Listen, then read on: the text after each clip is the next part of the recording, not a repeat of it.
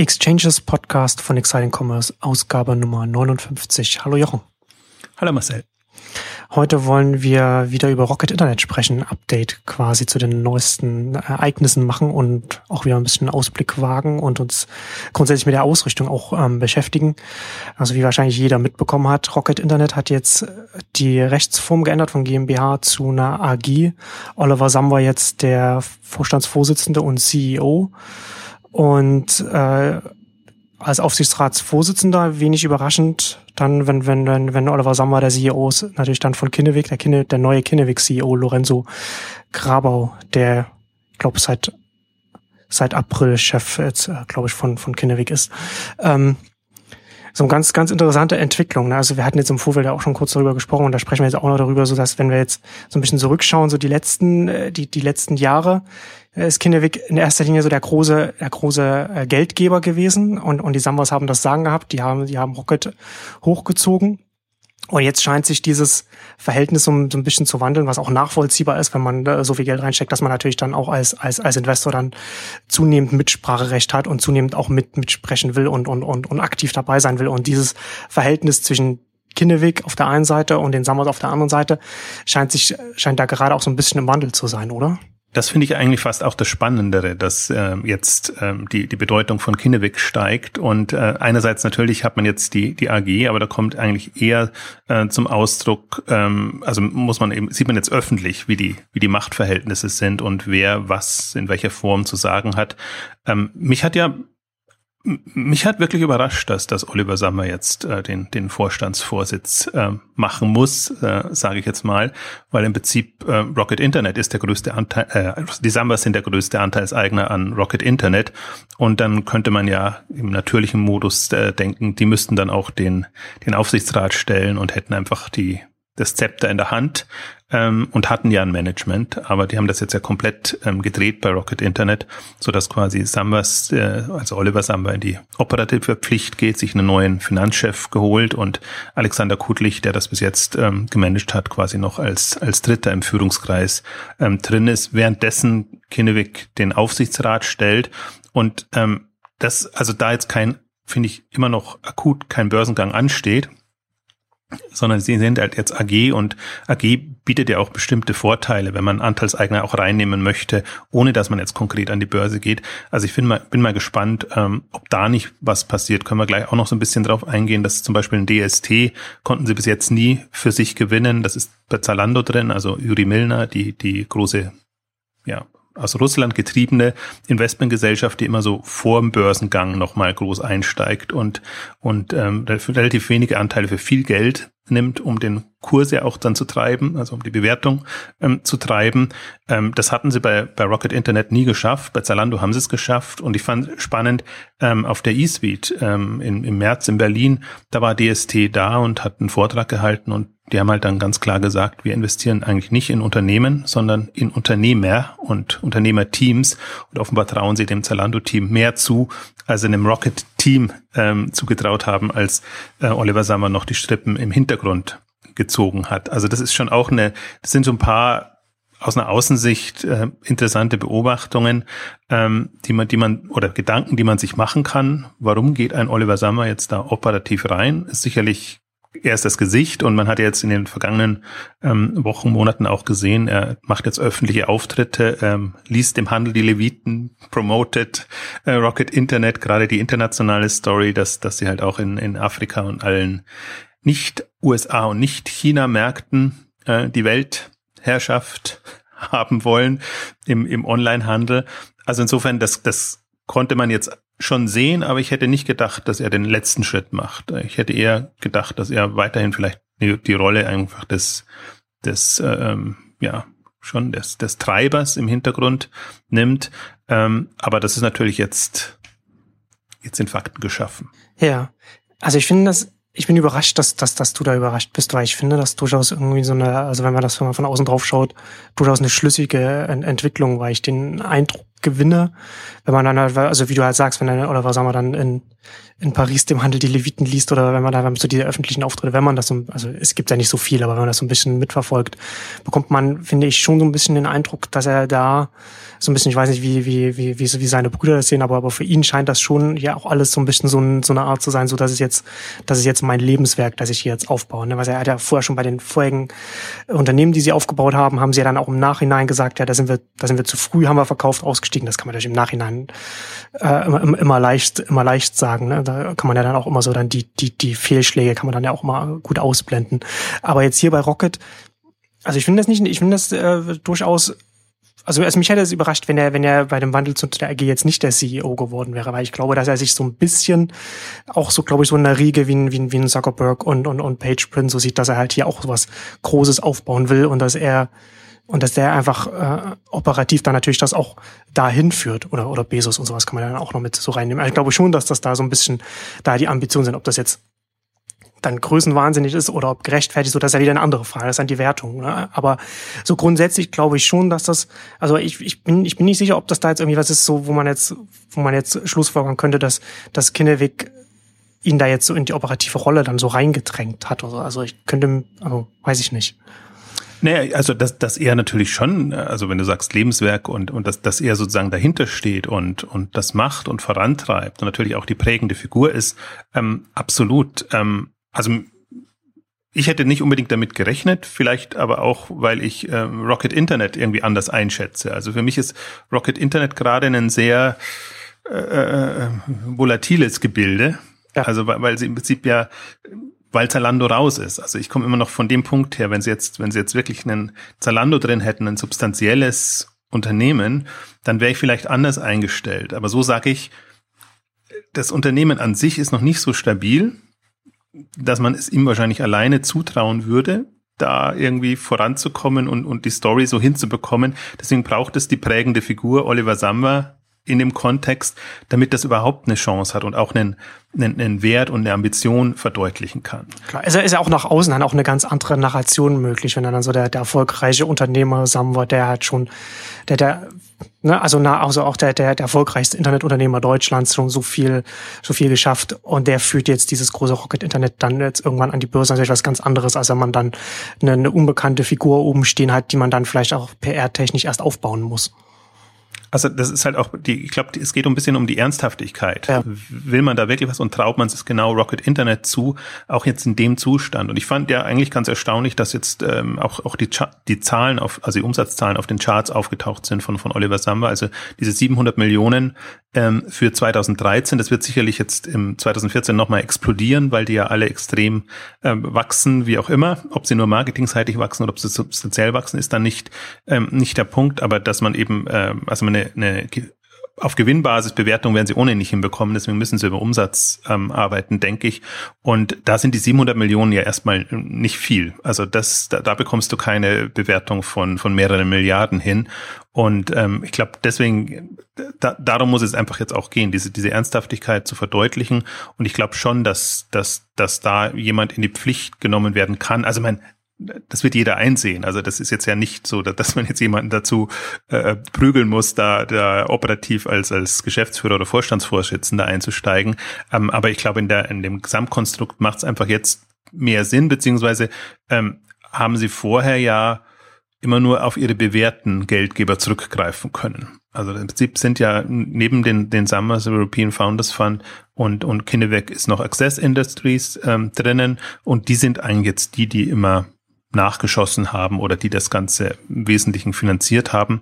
Und ähm, das ist natürlich eine andere Situation. Und da, wenn, wenn die sich mit dieser Lage anfreunden können, also sprich Oliver Samba als einer der Gesellschafter im Hintergrund und ähm, das ähm, operative Management, das rotiert mehr oder weniger durch. Also ich glaube, die haben äh, Rocket hat im Laufe der fünf, sechs Jahre jetzt bestimmt äh, 12, 13 Geschäftsführer gehabt. Und da sieht man schon die Rolle, also die natürlich dann auch immer ähm, operativ andere Unternehmungen ähm, übernommen haben und, und, und dort als, als Gründer oder als, als Geschäftsführer oder als äh, ähm, Menschen im Hintergrund aktiv geworden sind. Aber dann sieht man eigentlich schon, was die die Rolle. Das ist kein normales Unternehmen. Nee, es war eher immer so ein Sprungbrett oder, oder fast hat man so, so, so die, den Eindruck gehabt, so ein Testfeld, um neue Talente äh, ähm, zu testen, wie sie sich schlagen, weil das natürlich schon die, die, die Aufgabe, die man bei Rocket Internet hat, mit dieser ganzen internationalen Struktur und eigentlich alles ja, so, so in den einzelnen Ländern managen zu müssen, denke ich mal, das ist schon eine, eine Herausforderung für sich. Das ist ja in dem Sinn kein, kein operatives Unternehmen, sondern eher so eine, eine Holdingstruktur mit, ja, sie nennen es Company Building Inkubator schon auch ein bisschen, aber, aber eigentlich wird mehr beratend äh, eingeschritten, habe ich das Gefühl, weil die Gründer dann vor Ort ja doch immer die, die Unternehmen aufziehen. Also wird eher so die zentralen Kompetenzen werden, werden über Rocket ähm, organisiert und, und ähm, entsprechend in die Wege geleitet. Also ist schon, das ist halt auch nochmal ein anderes Konstrukt und ich frage mich ohnehin, oder wir hatten in der letzten Ausgabe ja auch diskutiert, kam, kam von dir ja die Frage, was, was ist das Unternehmen eigentlich? Also ist, ist, ist ja, ist, ist oder gibt's, gibt's äh, Vergleiche, wo so ein Inkubator ähm, ähm, Company Builder quasi schon eine Börse ist. Da haben wir, sind wir ja nur drauf gekommen, im Prinzip Kinnevik selber ist so eine, so eine Holding-Geschichte und hat genau das in den letzten fünf Jahren eigentlich gemacht, was, was Rocket Internet jetzt im, im Nachgang und natürlich sehr viel äh, ähm, in, in jüngeren Phasen ähm, jetzt betreibt. Ähm, aber man kam, bekam ja mit jetzt, wie, wie ähm, Rocket Internet auch positioniert wird. Also Rocket Internet ist ja, hat sich ja irgendwie also sie haben schon noch ihr Home 24, ihr Westwing, ähm, ihr HelloFresh und wie sie alle heißen, also die jetzt auch ähm, jüngst finanziert wurden um, und eigentlich relativ ähm, substanzielle Unternehmen im europäischen Kontext sind, haben sie einerseits noch, aber der Fokus liegt schon sehr auf den äh, ähm, Emerging Markets, so dass man sagen kann, in, in Afrika, in Asien und, und überall, wo es eben im Prinzip noch, noch ähm, also wo der Markt noch ganz jung ist und, und online quasi so ein bisschen ähm, zwei, drei Stufen überspringen kann und, und da wirklich eine, eine neue Handelslandschaft ähm, kreieren kann. Das ist ja im Prinzip die Story und das, was Fantasie wecken soll, dass man in diesen ganzen Märkten jetzt dabei sein kann, was man vielleicht so in den vor 10, 12 Jahren oder vielleicht auch vor 5, 6 Jahren in, in europäischen und amerikanischen Märkten verpasst hat. Also das ist ja im Prinzip so die, das, was er vermitteln will und diese Aufbruchsstimmung und quasi 80 Prozent des Handels äh, verschwindet und äh, wir sind, also ihr könnt quasi mit uns dabei sein, um das ähm, entsprechend in die Wege zu leiten. Also als, als, als Story ja inzwischen bewährt und äh, sorgt immer wieder für Aufruhr, finde ich auch interessant. Das hat er letztes Jahr schon beim, beim Tengelmann E-Day ähm, gesagt und jetzt wieder auf dieser Pariser Konferenz und ähm, es findet Anklang und ähm, jetzt gerade auch die Titelgeschichte im, im Manager-Magazin, also momentan wird ähm, Oliver Sammer schon als der Held, Anti-Held aufgebaut in diesem ganzen ähm, Konstrukt, also immer natürlich in, in dem Zwiespalt, aber ähm, die Frage ist, wie, wie viel Respekt hat man davor und ähm, entsprechend gut wird das dann auch laufen oder nicht laufen.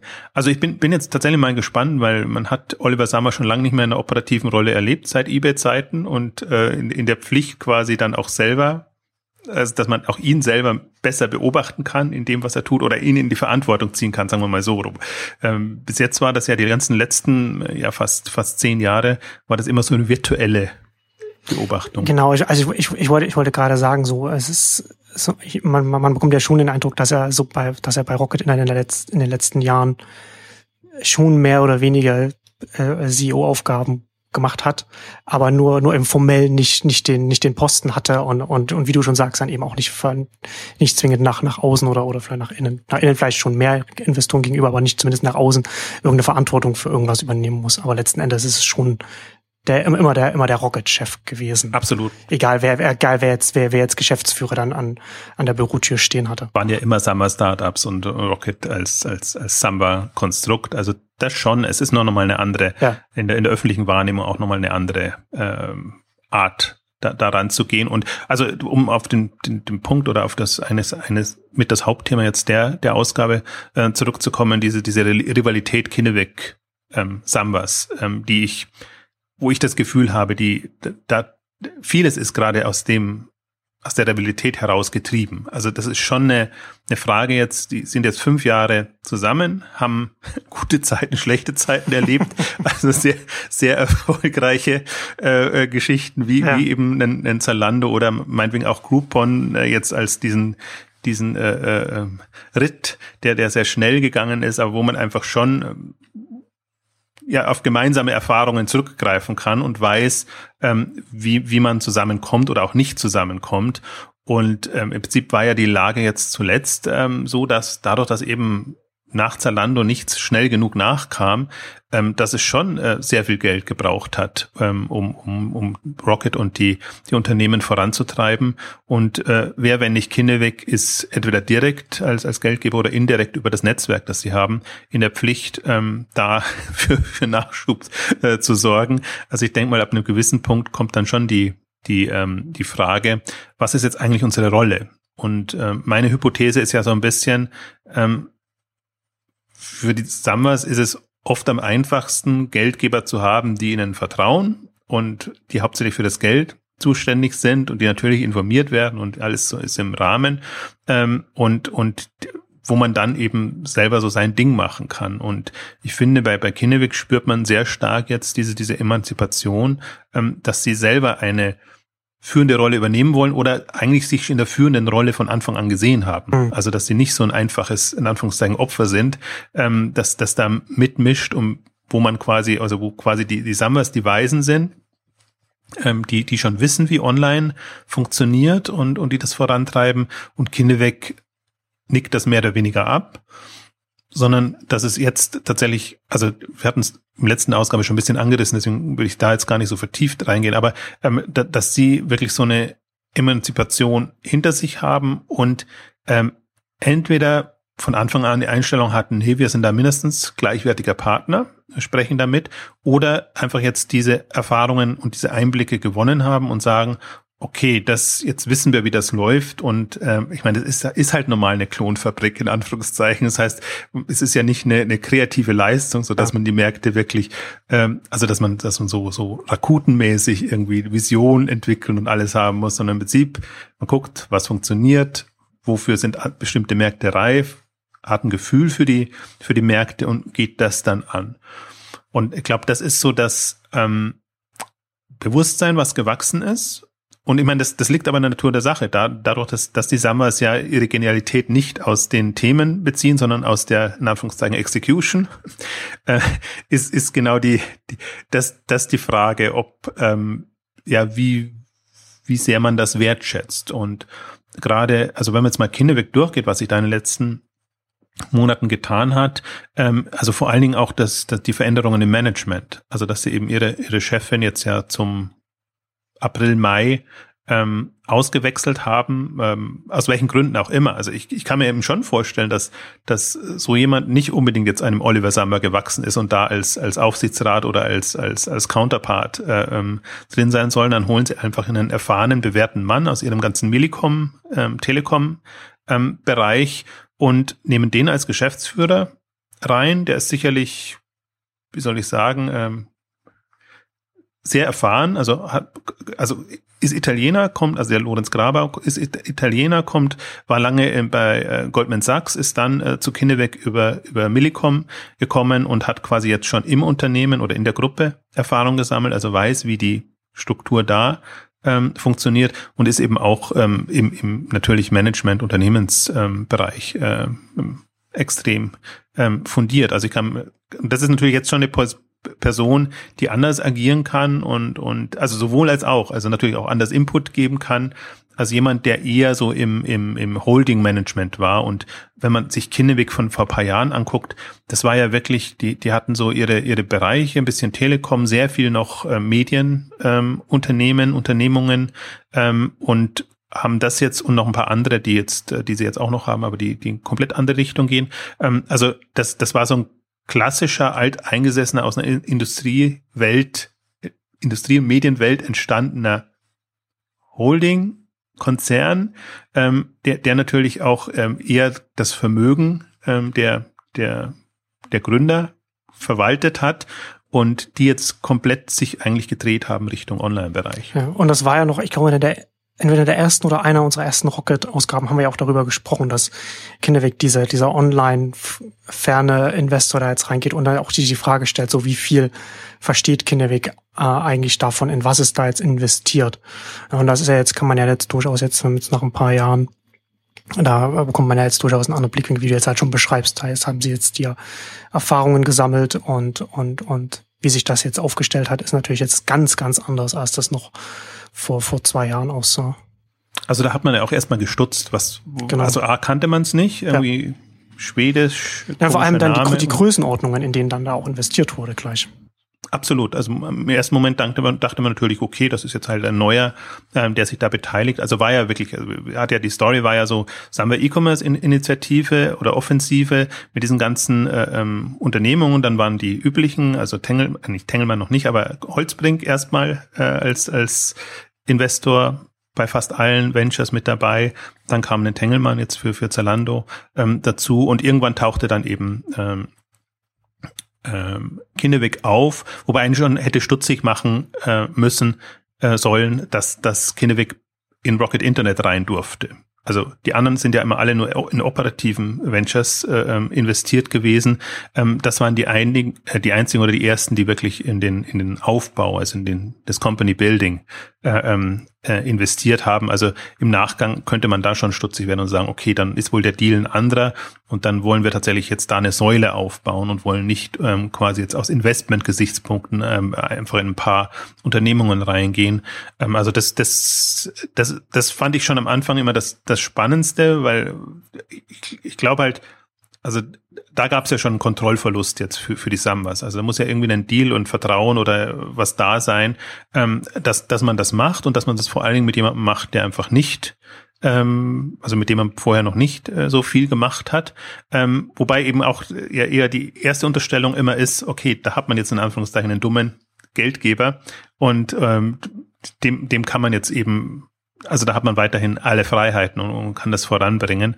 Und ich weiß nicht, nicht ob, da, ob das so war, möchte jetzt auch nicht zu viel unterstellen, aber ich sehe es einfach nur in der, in der Entwicklung jetzt die letzten fünf Jahre, ähm, sieht man, dass irgendwann es Kinneweg nicht mehr gereicht hat, nur in der Holding, also in Rocket Internet ähm, präsent zu sein, sondern direkt in die Zalandos und andere reingegangen ist und auch das immer ausgebaut hat. Und ich glaube, das ist so die, die im letzten Jahr jetzt der quasi komplett Umstieg von Rocket Internet in Zalando ist so ein Zeichen. Man kann es, die einen sehen es immer so als Aufräumen. Also wir bringen Ordnung und Struktur in dieses ganze Rocket-Reich. Ich sehe schon auch immer ein bisschen, wer, wer hat die, die Macht. Und es gab gerade so 2013, 2012, Beginn 2013, einfach immer von Kinnewigs Seite so ein Kommunikationsproblem. Wir haben einen Teil der Anteile direkt. Da sind wir dann irgendwie Nummer zwei, drei, glaube ich, um den Dreh rum. Und wir haben über Rocket Internet nochmal Anteile prozentual, so dass wir insgesamt schon der, der führende Investor jetzt sind, jetzt im, im, im Zalando-Bereich.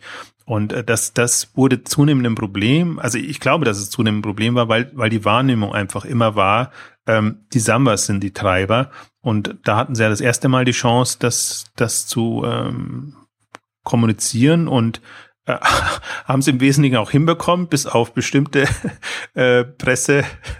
Medienhäuser, die immer noch schreiben, das ist äh, Rocket ist die Samba, äh, die Zalando-Mutter.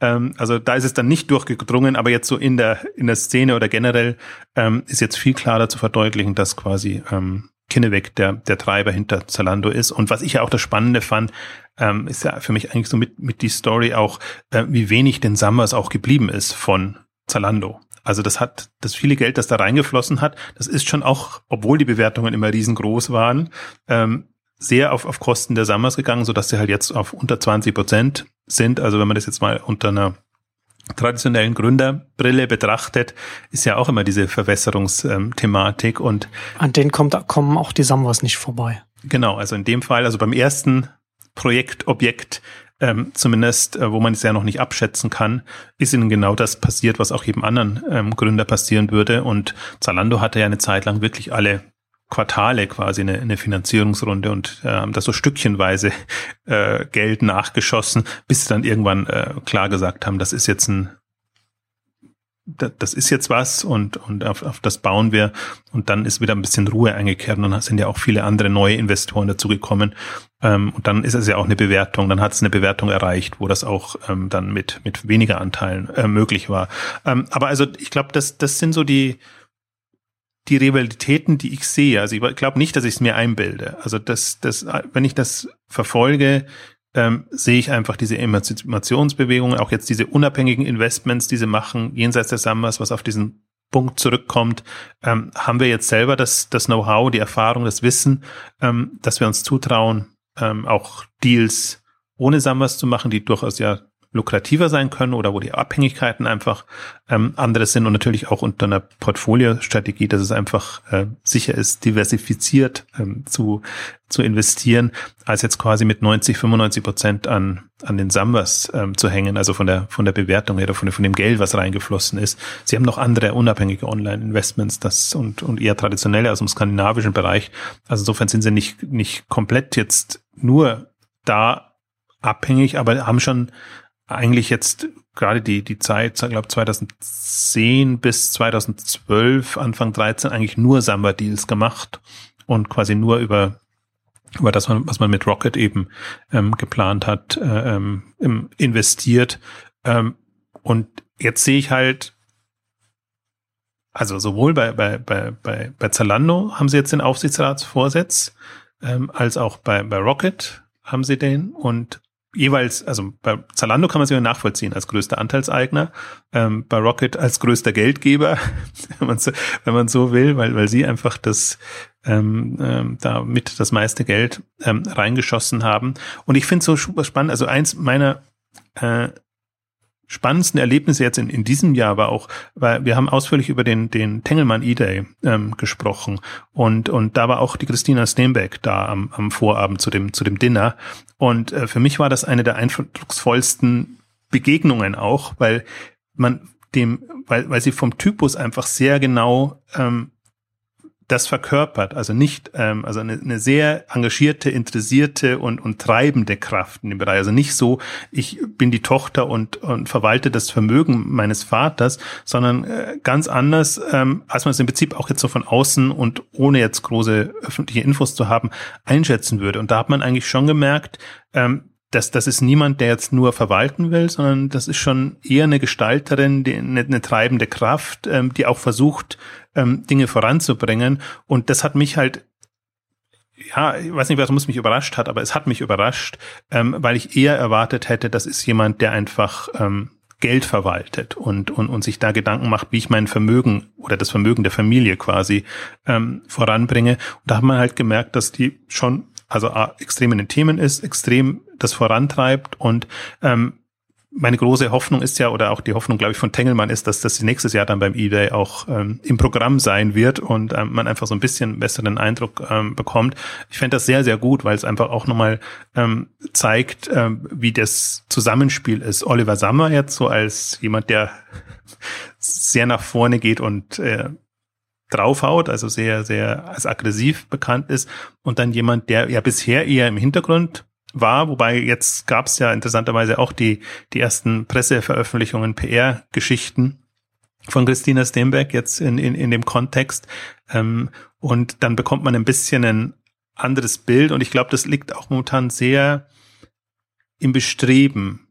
Ob jetzt insgesamt, damit man jetzt der, der Öffentlichkeit oder der Finanzwelt besser signalisieren kann, was, was da entsteht oder was sie vorhaben oder eben auch aus einer Rivalität heraus kann das durchaus sein. Wir haben ja gesprochen, wie, wie ähm, Rocket und Rocket für Oliver Samba extrem die Werbetrommel, die PR-Maschine ähm, rührt und ähm, da auch sehr zunehmend vorankommt. Also das, das ist nicht mehr nur immer so diese, diese unterstellenden ähm, Artikel, also die Überschriften sind immer noch negativ, weil sie sich natürlich besser verkaufen, aber, aber im Prinzip die, die äh, Persönlichkeit versucht man jetzt schon langsam herauszuarbeiten und sich Gedanken zu machen, was, was will der oder was wollen die und was, was, was hat das mehr Substanz als jetzt meinetwegen auch die, die New Economy Welle. Und, und dann hast du eben im Prinzip, ähm, dann geht Kinderweg wieder unter.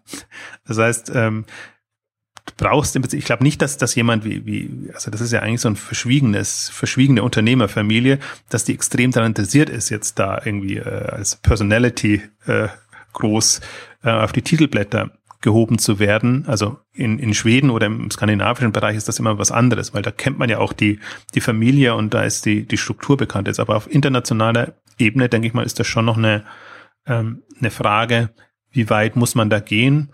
Und die, wir werden die, die Reuters-Story verlinken, beziehungsweise die war ja auch in allen Pressen, Presseerzeugnissen auch auf Deutschland, äh, auch im deutschen Markt dann bei, bei, bei Welt und bei anderen ähm, drinnen. Eigentlich eine sehr runde oder gute Geschichte, weil, weil sie wirklich so die, die eher die Unternehmerpersönlichkeit herausstreicht und jetzt nicht so sehr, wie es ja üblicherweise dann immer ist bei Frauen, äh, die, die Familienverhältnisse und alles äh, da drin hat, sondern einfach schon ähm, so einfach, einfach ein Porträt der Geschäftsfrau, so dass man sich ein Bild von der Person machen kann. Ganz genau, die quasi von London aus ähm, die, die, die Geschäfte treibt und, und immer diesen, diesen, diesen, also sie hat halt ein schwedisches Konglomerat quasi, aber sitzt quasi in, in, in, in London und, und, und versucht das da voranzutreiben und ähm, hat halt, also was auch rüberkommt in dem Artikel, was ich, was ich sehr gut finde, ist einfach auch das, das Verständnis für Online, Internet, Tech-Themen und, und, und, und so Geschichten. Und das ist halt auch eine, eine klar, dass es eine Mitte 30-Jährige ist, ist eine andere Situation als die, die sonst normalerweise die Familienvermögen äh, verwalten, die halt 50, die 50 tendenziell überschritten haben. Ähm, also da kannst du auch wahrscheinlich gegen den Widerstand jetzt der, der Familie und der etablierten Manager, ähm, kannst du dann leichter solche Sachen auch, auch unterbringen. Ich denke mal, das war schon, oder das kam auch, kommt auch rüber, dass es am Anfang durchaus schwierig war, die, die eigenen Gesellschafter zu überzeugen, da in Online-Themen reinzugehen und in diese E-Commerce-Handels-Geschichten äh, reinzugehen, weil, wie gesagt, das war zuletzt eigentlich eher so ein Medien-Imperium. Und ähm, dann ist es ja immer noch eine, eine andere Geschichte, wie ob man sich in Handel reintraut.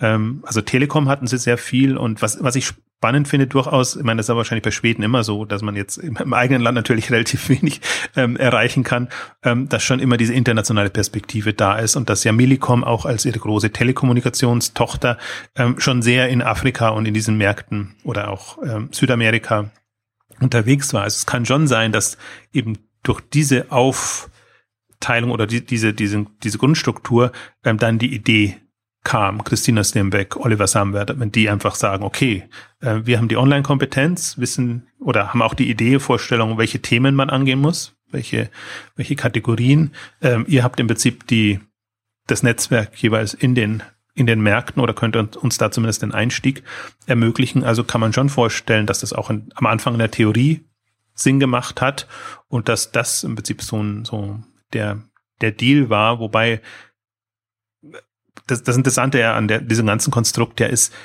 die Dynamiken, wie sie es entwickelt hat. Also am Anfang war ja nicht die Idee, dass Rocket Internet ein E-Commerce Powerhouse wird, sondern äh, dummerweise oder interessanterweise hat eben ein Zalando so funktioniert und dann äh, dann kam man so in die operative E-Commerce-Rolle rein. Normalerweise machen sie ja sehr gern Marktplätze und virtuelle Geschichten. Aber ist das, ist das zeitlich nicht so zusammengefallen, so diese, die ersten Kinnevik Investments und, und das Rocket Richtung, Richtung Onlinehandel geht? Oder war, oder war Kinnevik nur vorher? Weil ich habe das so im, im Gedächtnis, dass das schon zeitlich so zusammen, zusammenfällt. Stimmt, also der, der erste quasi Proof of Concept im E-Commerce war, war erfolgt und dann ist Kinnevik eigentlich ähm, eingestiegen. Also stimmt ja zu. Also das kann tatsächlich jetzt, wenn man es vom zeitlichen Ablauf ähm, betrachtet, kann tatsächlich so sein. Also dass das Rocket quasi noch in der in der Orientierungsphase war bis 2009, ich glaube so 2007, 8 sind sie gestartet, bis 2009 dann, als Kinevik eingestiegen ist, war klar, okay, E-Commerce könnte eine Säule werden für uns. Dann, da macht es ja noch mehr Sinn. Und dann gehen wir quasi die, die äh, ähm, südamerikanischen, afrikanischen und asiatischen Märkte an. Wobei ich glaube, dass Kinevik jetzt in Asien oder so gar nicht so der, da glaube ich, haben sie nicht so viel. Also wenn ich, wenn ich Millicom jetzt richtig im, im, im Kopf habe, dann ist das eher Afrika und, und, und, und Südamerika. Und ähm, ja, also deswegen interessante Story jetzt vom, vom einen, also in der, in der Theorie. Ähm, glaube nur irgendwann kommt man halt in, in den Druck und muss, muss sich überlegen, wie A, wie sind die Kräfteverhältnisse, Machtverhältnisse und B, wie will man, will man weitergehen. Also es gab ja jetzt auch das passt jetzt eigentlich an, alles ganz schön, weil die ersten fünf Jahre sind vorbei. Jetzt gab es den, diesen, diesen berühmten Kapitalmarkttag mehr oder weniger als Schnitt, wo man auch sieht, was jetzt alles da ist. Äh, vieles hat ja auch nicht geklappt, aber vieles hat geklappt oder vieles hat Potenzial, sagen wir mal so. Die, die das sind jetzt eigentlich die, die Kandidaten, die jetzt äh, Richtung Rocket Internet gehen. Kann man sich angucken. Also es ist wirklich, äh, ich finde es immer sehr spannend, das auch mal zu sehen. Ich meine, das eine ist so die, die typische Berater, ähm, McKinsey Boston Consulting Sicht sozusagen, wir haben einen großen Markt, den wir erobern können und dann läuft das, weil wir sind's. Man, wo man halt schon, wenn man, wenn man das, wenn man die, den, den Pitch hört, auch schon alle, alle Slides so im, im Kopf vor sich sieht, was, wie, wie, wie wir es zu einem Startup geführt, also im Markt und dann ohne Geschäftsmodell und zack. Und dann wird das jetzt hier rein übersetzt. Ja, aber so schön runtergerechnet, genau. ne? Also als ob das äh, so am, am Reißbrett. am Reißbrett funktionieren würde. Aber dann gibt's eben auch noch ein paar ähm, Unterlagen, wo es dann auch wirklich so in die Details reingeht und wo man so ein paar ähm, interne Kennzahlen bekommt, so ein bisschen ein Gefühl einerseits und wo auch der große Rocket Pitch natürlich drin ist, wo man auch, äh, also das haben sie jetzt auch schön, schön dargestellt, quasi mit, mit wie das Modell ist, also von den Ressourcen, von der Herangehensweise und, und dass sie einfach, ähm, also wenn man nur die Unterlagen sieht, dann hat man ja das Gefühl, das ist quasi eine Maschine unaufhaltsam und, und da spielt der menschliche Faktor überhaupt keine Rolle, weil sie quasi alles haben, was man braucht, um diese Märkte sehr schnell und, und ähm, zielführend zu erobern, in Anführungszeichen. Ähm, also das, das ist schon, ja, das ist aber jetzt ganz klar in die, in die Richtung Verkaufe ähm, gemacht. Also vorher gab es ja auch sowas nicht und da waren sie auch, also zumindest öffentlich nicht, da waren sie ja nur intern in der Pflicht, ähm, das, das darzustellen. Aber jetzt, jetzt, ich bin jetzt wirklich mal gespannt, wie, wie jetzt die, die Resonanz sein wird. Ob die Story geglaubt wird, ob die Story geglaubt wird, solange sie im Prinzip noch keine Belege haben dafür. Also das ist ja im Prinzip jetzt das, das bleibt weiterhin mein großes Fragezeichen. Also das, das, hatten wir das letzte Mal äh, besprochen, was will Rocket an der Börse oder ähm, also interessant, wenn man jetzt mal die Aussagen und die Einschätzungen von anderen auch auch verfolgt, ähm, weil wir haben uns ja gewundert oder ich habe mich gewundert, warum sie an die Frankfurter Börse wollen, aber jetzt in der Einschätzung muss wohl die Frankfurter tatsächlich die Börse sein, wo man am wenigsten äh, äh, Substanz bieten muss. Also da sind wohl die, die Regularien in, in, in New York oder auf anderen äh, Märkten strenger. Ähm, also kann ich mal schlecht einschätzen, wobei ich auch das Gefühl habe, dieser, dieser ähm, ähm, Londoner Markt, also da gehen ja alle auf den, den Neben, also diesen, diesen Wachstumsinnovationsbereich ARM äh, da, da sind auch, also die sind zwar an der Londoner Börse, aber so ein ASOS und, und andere sind alle auch noch in dem eher unregulierteren ähm, Segment ähm, drinnen, aber das ist die Frage, wo, wo, wo Rocket halt hin will. Also wenn man sieht, so ein Alibaba möchte an die, an die New Yorker, was ist nicht, nicht Nasdaq, sondern äh, nee, NISA, also ja, SE. Ja. Die Stock Exchange und dann dann ist es noch mal was anderes, aber das ist halt ein das ist ein etabliertes Unternehmen mit Profit und ähm, dann ist das eine ganz andere Geschichte als jetzt so ein Rocket. Also deswegen wird's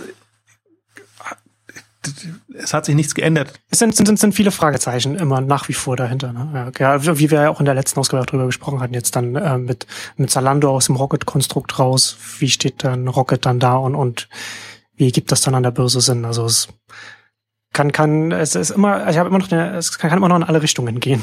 Aber ich glaube, so die, die Hypothese, was du ja damals auch ins Spiel gebracht hast, zu sagen, dass man im Windschatten etwas versucht, also so ein Doppelschlag, ähm, das, das kann ich mir gut vorstellen. Also, dass, dass man, dass der eine so ein bisschen den Blick auf das andere äh, ähm, verstellt, ähm, das, das könnte funktionieren. Also vor allen Dingen jetzt in dem Konstrukt, jetzt, jetzt ist, ist ein Oliver Samba immer so als, als Vertrauensfigur ja dann doch, also dass, dass, dass, dass er quasi jetzt ja das, das Zepter direkt in der Hand hat und dass man ihn in die Pflicht nehmen kann, das macht jetzt schon nochmal was anderes her als, als vorher, wo man das nicht hatte, wo man sich wirklich äh, gefragt hatte, ja, was, was, was ist jetzt eigentlich die Substanz? Also das kann, finde, das kommt jetzt durchaus über die Person, ähm, dass man da einfach sagt, ähm, der hat schon einige Erfolge gehabt, witzigerweise die, die, das, was gefloppt ist, das sieht man ja immer nicht.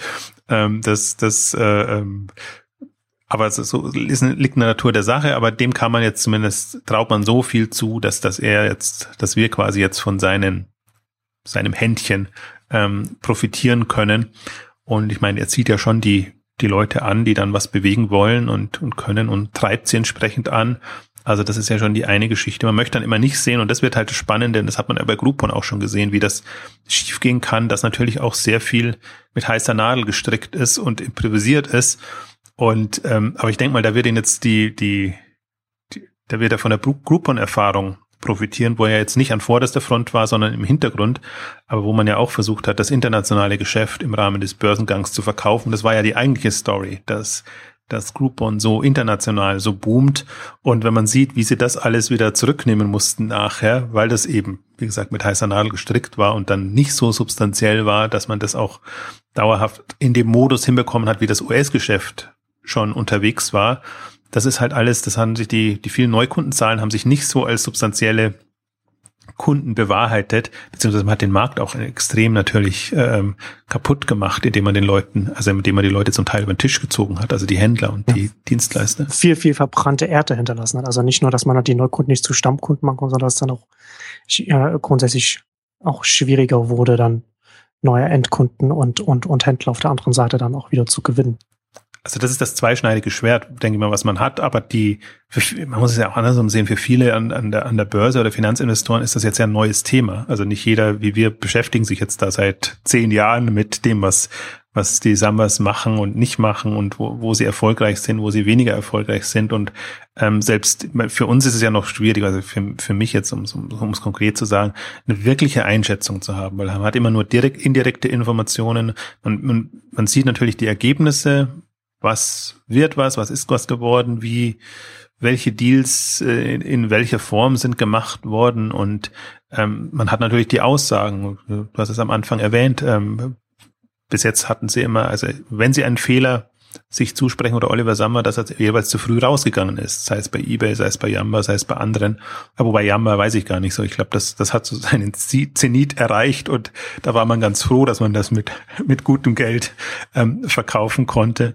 Ähm, aber ich meine, er hat ja jetzt auch, hatte Facebook-Anteile, hatte andere ähm, Anteile und ähm, weiß ich, StudiVZ waren sie ja auch involviert. Also es sind ja alles so Geschichten, ähm, wo man Erfahrungen sammelt und wo man einfach dann sieht, ähm, manchmal kommt es nicht nur auf den schnellen Deal an, sondern kommt es eben auch auf die auf das Durchhaltevermögen an und im Prinzip, ähm, das ist ja eigentlich, finde ich jetzt das, das Spannende auch bei den, bei den Summers. Die haben jetzt auch ihre, glaube ich, 40 überschritten oder so und haben jetzt äh, natürlich jetzt noch äh, 20, 25 Jahre, wo sie wirklich angreifen können.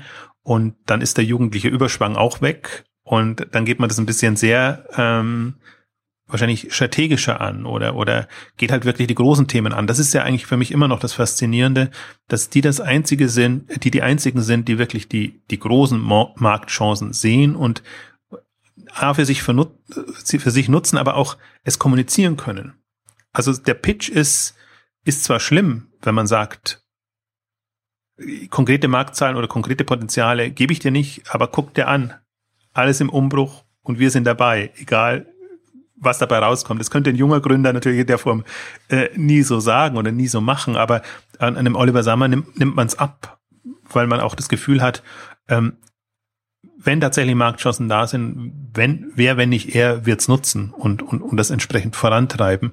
Und das ist eher das allgemein Enttäuschende.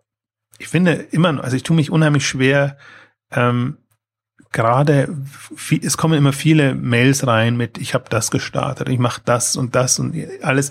Das sind alles immer so kleine Ideen, wo man sagt, ja, schön, da kannst du so ein Kleinunternehmer werden oder kannst du mal ein bisschen VC, oder kommst du halt, ja, dann bist du halt auch dabei. Aber wirklich ambitioniert Märkte gestalten zu wollen und durchaus auch im deutschen Markt oder im, im, europäischen Markt, der ist noch lang nicht so so durch und so gesettelt, wie man sich das äh, so vorstellt. Das ist ja der einzige Grund, warum ich gerade ja, auch immer noch auf die Schwierigkeiten einfach der etablierten Händler hinweise. Mich interessiert das eigentlich überhaupt nicht in der jetzigen Situation. Werden die überleben? Wie werden die überleben? Wie ist diese ganze Change Management? Das sind halt, das sind halt direkt Marktpotenziale für, für andere Unternehmen. Ja, also man muss, ich glaube, wenn, wenn man so ein bisschen einen Blick äh, für die Potenziale, einen Blick nach vorn hat, dann müsste man sehen, was das bedeutet, wenn Dinge einfach komplett wegbrechen. Und, und das, deswegen finde ich, das ist immer wichtig, das zu verdeutlichen, ähm, was man erlebt hat, im Versandhandel erlebt hat, beim Buchhändlern erlebt hat, dass man einfach auch verdeutlicht, keine andere Branche ist gefeit davor und, und jemand, der da wirklich hm, eine Ambition entwickelt. Und warum soll man, also der Aufwand ist dasselbe. Also wenn man, wenn man E-Commerce oder Onlinehandel jetzt für sich als, als Thema oder Leidenschaft entdeckt hat, ähm, dann kann man es auch groß angehen. Und wir haben also vielleicht sollte man auch mal eine Ausgabe machen, wo wir nochmal auf die, die ganzen Marktchancen, Marktpotenziale reingehen. Aber jetzt nur mal so als, als, als Thema. Natürlich jetzt fixieren sie sich alle auf die Kategorien und es muss überall so ein Category Killer in jeder Kategorie geben. Ja, das ist noch eine Zeit lang so, aber dann kommen sicherlich auch die ganzen Markenthemen, dass man wirklich also Online-Marken kreiert, wo man dann einfach exklusive Produkte hat und, und das voranbringt. Da ist halt sowohl Online-Kompetenz als auch ähm, Markenkompetenz gefragt, dass man das hinbekommt, aber das ist sicherlich ein, ein extremer Bereich, diese ganzen, also im Prinzip auch die nächsten Zaras und die H&Ms und, und was alles ähm, da kommen muss.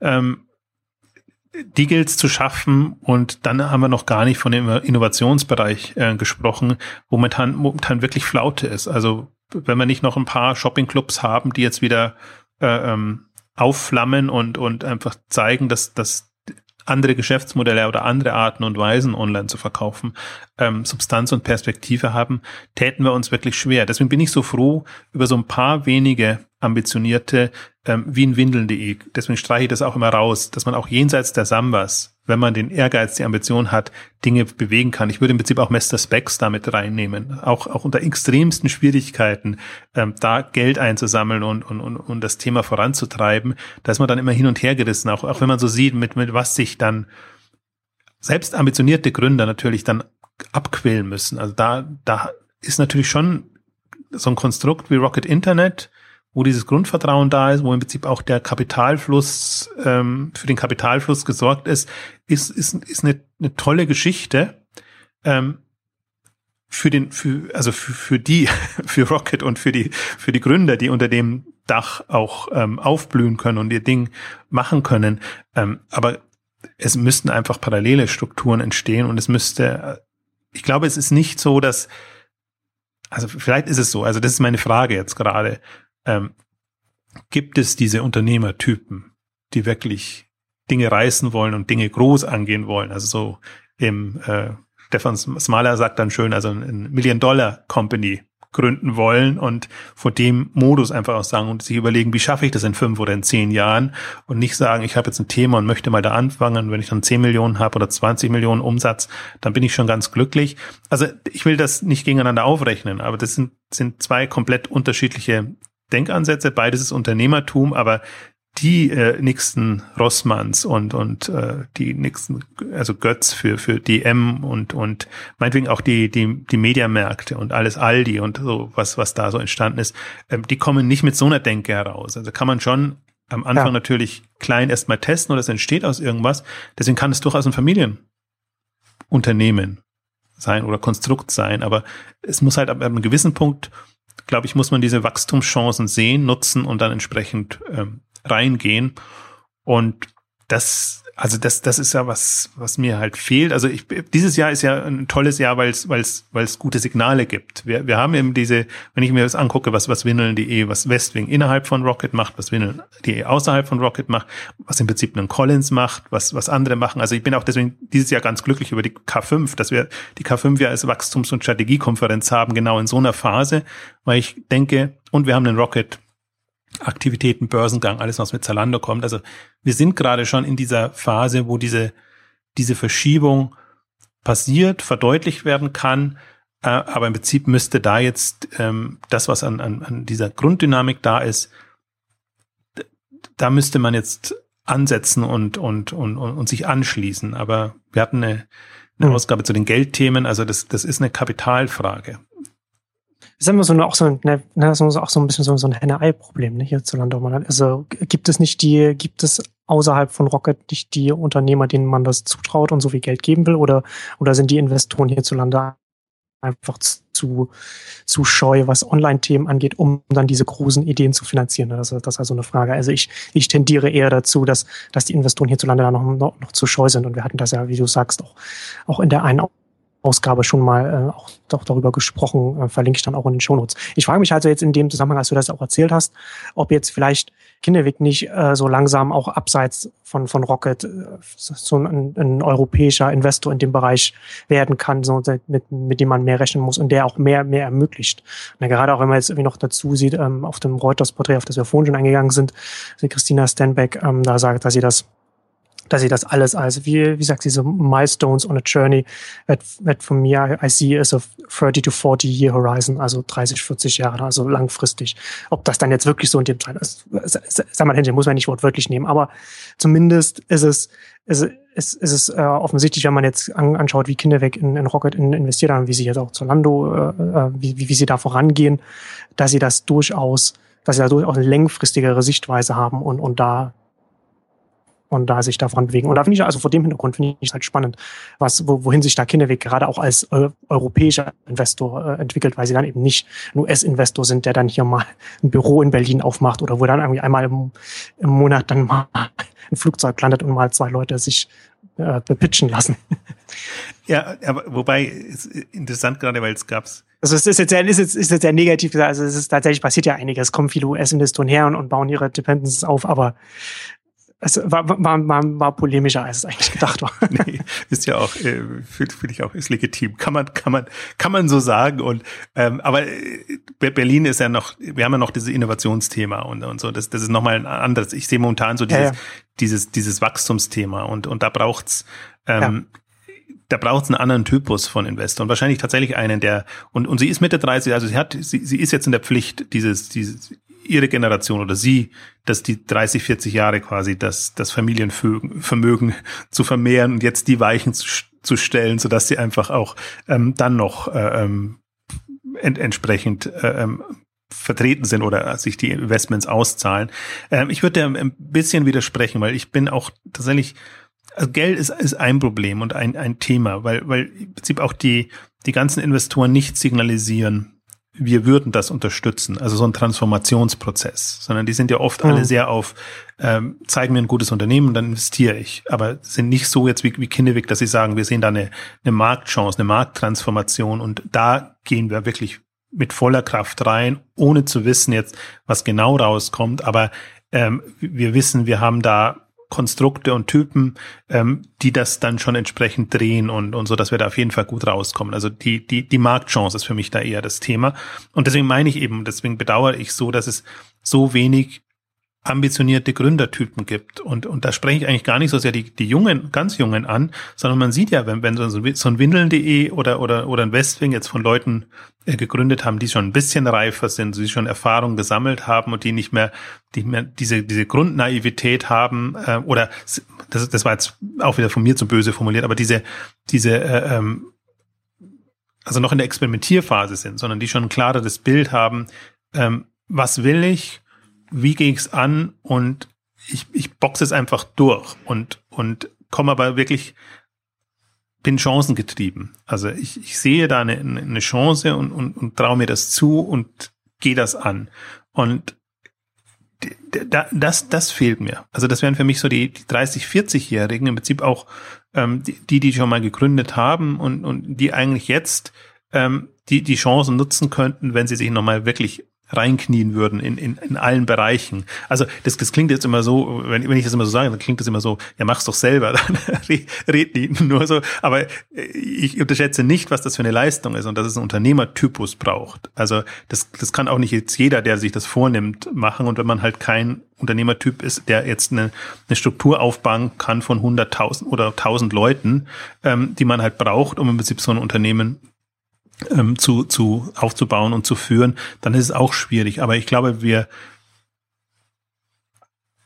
der deutsche Markt hätte die auch und hat die auch und und ich glaube, dass, oder meine Beobachtung ist ja, selbst wenn es natürlich mühsam ist, jetzt genau jetzt eine, eine, eine Kapital zu bekommen oder von wem man es genau bekommt, aber Unternehmen, die diesen Ambitionen verdeutlichen können und auch in der Execution dann, um das schöne Wort wieder zu nehmen, in der Umsetzung und in den Operations dann entsprechend auch signalisieren können, dass sie es drauf haben und dass sie es auch gewuppt bekommen, ähm, da, dann ist auch das Geldthema kein so großes. Und, und also dann lassen, lassen sich zum Teil auch Skeptiker überzeugen. Also meine Idealvorstellung wäre jetzt, ähm, wir, wir hätten einen Pool an Geldgebern, die für Markttransformation Geld geben würden. Das wäre die Idealvorstellung. Aber selbst wenn man jetzt die klassischen traditionellen Investoren hat, die sagen, okay, zeigen mir an einen Kennzahlen, dass es ein vernünftiges Investment ist, dass das sich für mich rechnet, dann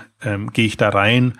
Ähm, also zumindest die würde man ja da auch ähm, bekommen und ähm, äh, also das wird, das Jahr wird super spannend. Also egal, ob jetzt Rocket an die Börse geht oder nicht, weil auf jeden Fall diese Themen nach oben kommen werden. Und ja. die Wirtschaft wird sich wieder Gedanken machen, Gedanken machen müssen. Glauben wir jetzt an eine Transformation? Oder glauben wir, die Alten werden schon so überleben und ignorieren sehr arrogant, dass alles, was neu entsteht, genau das, diese Diskussion wird wieder hochkochen und es werden wieder diese typischen Klischee-Diskussionen kommen, wie eh dauernd kommen. Also das ist alles nur Blase und die verdienen ja kein Geld und wir wollen profitabel, nachhaltig wachsen und, und nicht so diese, diese Hirngespinste ähm, haben. Und das, das, allein das wird der ganzen Thematik schon gut tun. Also ich spreche jetzt sehr stark aus, aus, aus Gründer- und, und, und Marktentwicklungssicht heraus, ähm, weil wir dann einfach, ähm, ja, dieses, äh, dann hat sich jemand schon mal Gedanken gemacht und, und über die Dimension auch Gedanken gemacht. Und ich glaube, jetzt parallel haben wir natürlich immer auch noch das, was wegbricht. Und ähm, das Interessante für mich ist ja immer, da, da ist für mich die, die mediale und öffentliche Diskussion eine komplett andere, als wenn ich in die Gespräche reingehe mit egal wem auch immer, Unternehmern oder. Es ist, es ist erstaunlich, wie, wie, wie weit das immer weiter auseinandergeht und wie sehr man da äh, finde ich, gerade so in den deutschen Medien da so eine Realitätsferne sehen kann, die, die, die auch immer größer wird und auch immer offensichtlicher, finde ja, ich. Also wirklich, also so, so also das, das ist schon fast schon schizophren, weil immer, macht euch keine Sorgen, alles wird gut und da haben wir das, das Erfolgsbeispiel und das und das und die machen so ein bisschen was und die machen so ein bisschen was, also das wird schon alles. Das war kein, und interessant im Unternehmen, die, die rotieren zum Teil schon und, und, und, und, und fragen sich, ja, was genau soll ich denn jetzt tun und wie, wie soll ich es angehen und ähm, die sind halt genau in diesem Innovationsdilemma drinnen, dass, dass sie eigentlich auch nicht anders können, aber das, das Schönreden und das, das, das hilft ihnen auch nicht mehr weiter. Da kann man jetzt eine Zeit lang ganz gut äh, damit hin und äh, alle Konferenzen und, und Publikationen und so. Natürlich ist das immer so die, die, die, die Masche, äh, mit der man auch äh, vorankommt. Zeig dich innovativ und äh, du wirst schon mit dabei sein. Ähm, und die strategischen Themen komplett ausblendet. Also das, das ist, da, da merke ich mehr in den Unternehmen mehr, also selbst wenn noch keine Lösung da ist, aber die, die, die Sorge oder das Problembewusstsein ist viel, viel stärker ausgeprägter ähm, als, als das, was, was öffentlich debattiert wird, bis auf ein paar wenige Blogs, Kassenzone und, und, und andere, wo, wo Alex Graf das immer, immer wieder versucht voranzutreiben. Und man muss ja nicht zustimmen. Also Alex hat eine sehr, hat fast ja noch eine negativere Einstellung zu bestimmten Themen. Ähm, aber er, er hat einfach auch Kriterien, wo er sagt, so und so sollte, müsste es sein, damit er weiterkommt. Und ähm, da, dann ist das zumindest, dann kann man sich daran reiben und kann überlegen, stimmt man dazu oder, oder stimmt man nicht zu? Also er, er ist natürlich da, wo ich positiv bin in den ganzen neuen Innovationsthemen und alternativen Modellen. Da ist er sehr negativ, weil er auch sagt, äh, das, das muss sich alles erstmal äh, zeigen, ob das wirklich nur so ein, so ein Übergangsphänomen ist oder ob das wirklich Substanz hat. Also insofern, das, das, deswegen diskutiere ich da auch gerne. Und dann kommt man hoffentlich weiter. Also das, das, das, äh, was, was mich, mich nur irritiert, ist wirklich, ähm, also man kann gerade nicht auf die Presseöffentlichkeit vertrauen. Also sei es in den Fachmedien, aber sei es eben auch in den Wirtschaftsmagazinen und, und auf den Wirtschaftsseiten der, der, der Zeitungen, weil im Prinzip das, das ist nicht, das, das wird nicht in der Form thematisiert, dass es zielführend ist. Also wenn was hochkocht, dann ist es immer Amazon, das böse Amazon überall. Ähm, und, und immer so als, äh, ja klar, die haben's leicht, weil sie steuerlich bevorzugt sind, weil sie sonst irgendwie äh, äh, Dinge sich leisten, machen und überhaupt, weil sie das überhaupt nicht verdient haben, da jetzt als amerikanischer börsennotierter Großkonzern irgendwie den deutschen Markt zu unterwandern. Also das ist alles so eine, so eine wirklich äh, äh zum Teil sehr emotional getrieben. Ja, und wird natürlich immer und vor, vor, mit Vorurteilen belastet und nicht sehr nicht sehr analytisch. Wird immer aus den Branchen herausgetrieben. Natürlich die, die Buchbranche, wenn die unter die Räder kommt, dann kommen diese Themen hoch, wie die wie Amazon mit Verlagen umspringt. Aber von der, von der Wirtschaftspresse erwarte ich mir ja eigentlich, dass sie auch strukturelle Berichterstattung betreibt und dann einfach auch und nicht immer so in dieser also dramatisch also die, die Lage ist dramatisch. Insofern kann man jetzt nicht vorwerfen, dass sie nicht dramatisch berichten dürfen. Aber jetzt nicht, also die, die, der Tenor ist dann immer äh, stationärer Handel guckt dir die bösen Online-Händler an ähm, und, und, und das ist immer so auf, auf also das, das ist nicht, nicht, wie soll ich sagen, in, in einer konstruktiv neutralen Sicht dargestellt.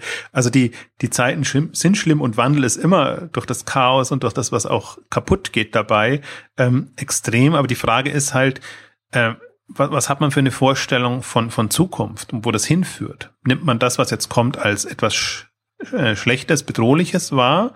Oder nimmt man es jetzt erstmal neutral wahr und, und sagt jetzt, okay, da, da führt kein Weg dann vorbei. Das ist so die, die Perspektive. Und dann kann man es ja, finde ich, das, das irritiert mich halt immer, dass man es nicht an nüchternen Kennzahlen und auch im Prinzip Marktmechaniken festmacht. Und da muss man sich ja nicht, da muss man nicht pro und contra sein, sondern das lässt sich sehr klar verdeutlichen, wer hat wo welche Vorteile, wie sind die Skalierungseffekte, die Skaleneffekte und da, da, da wundere ich mich immer über, über Wirtschaftsjournalisten, auch im Prinzip die, die, die Experten und die ganzen Hochschullehrer, die da äh, immer als Experten gefragt werden und, und wo auch immer so äh, mantrahaft kommt.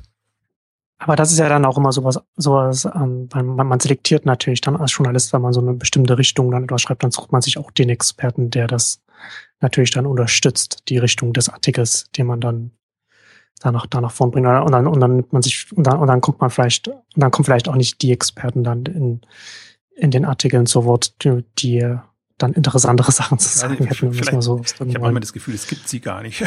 wir haben, wir haben, wir haben naja, nur fortschrittsfeindliche. Ja, wie gesagt, ich glaube, ich, ja, ich glaube, dass das halt schon auch maßgeblich hat, ja, da, da, na, da hat man halt wieder so dieses klassische Gatekeeper-Prinzip, äh, ne, dass natürlich dann die Journalisten dann entsprechend dann auch die Experten dann halt äh, entsprechend auch auswählen. Also ich, ich kann vielleicht aus, aus, so aus meiner Erfahrung sagen, es gab ähm, vor kurzem habe ich einen 30 äh, Minuten lang mit einer mit einer Redakteurin äh, von, vom, vom öffentlichen Fernsehen telefoniert, die auch darüber berichten wollte, wie die Medien in, äh, zu, zum, zum Leistungsschutzrecht, also zum Thema berichten, das sie selbst betrifft, die Presseverlage.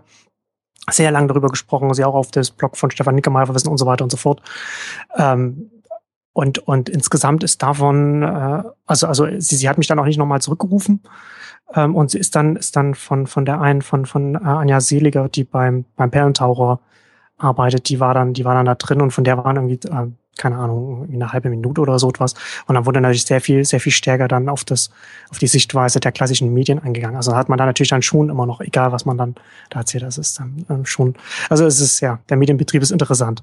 Ähm, wird auf jeden Fall interessant werden, wie sich das, wie sich da die öffentliche Debatte entwickeln wird, wenn dann äh, der, der Rocket Börsenkang kommt oder wenn dann, wie wir, also ja natürlich auch, wie wir vermuten, was auch nicht so abwegig ist, dass es dann vielleicht auch so, ein, so einen Doppelschlag gibt, dann wird natürlich noch, dann wird die, die, die äh, Präsenz des Themas in den Medien natürlich sehr enorm sein. Dass, wenn wir nicht nur, nicht nur einen großen Börsengang haben, sondern, sondern zwei große, dann wird das natürlich dann sehr viel, sehr viel auch debattiert werden. Das, wird interessant. Also für, für uns auf jeden Fall interessant, weil wir dann natürlich dann direkt von, von Zalando und Rocket äh, konkretere Zahlen und Fakten bekommen. Kann man auch gespannt sein, wie viel, vielleicht ob dann auch wieder neue, neue Kennzahlen noch äh, erfunden werden und wie sinnvoll die dann sind.